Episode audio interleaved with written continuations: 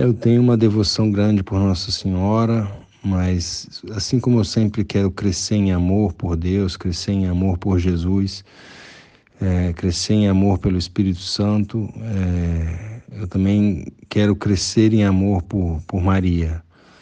Eu amo Nossa Senhora, confio nela, peço para ela que, que interceda junto a Jesus pela nossa família.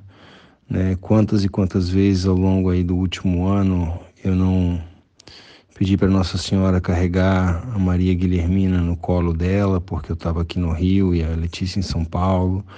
E às vezes a Guilhermina estava num, num, momento difícil, numa noite difícil, e eu sempre peço, minha Nossa Senhora, cuida da nossa filhinha, pega ela no colo, que agora ela está lá no bercinho, a gente não pode pegar. Então tem um amor muito grande por Nossa Senhora e tem um carinho especial pela, pela por Nossa Senhora de Aparecida, né? Que é quando ela realiza esse milagre, aparece para o povo brasileiro eu tenho certeza que Nossa Senhora cuida do Brasil com muito amor, tem muito carinho pela nossa nação.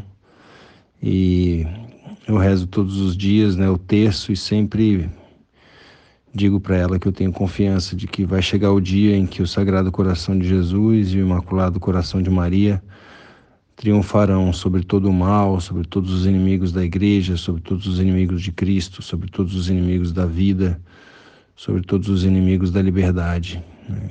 Então, eu tenho essa confiança é, em Nossa Senhora Aparecida e tenho carinho também por outras aparições, como Nossa Senhora de Fátima, Nossa Senhora de Lourdes, Nossa Senhora de Guadalupe, que inclusive né, foi a gente homenageia no nome da Maria Guilhermina de Guadalupe.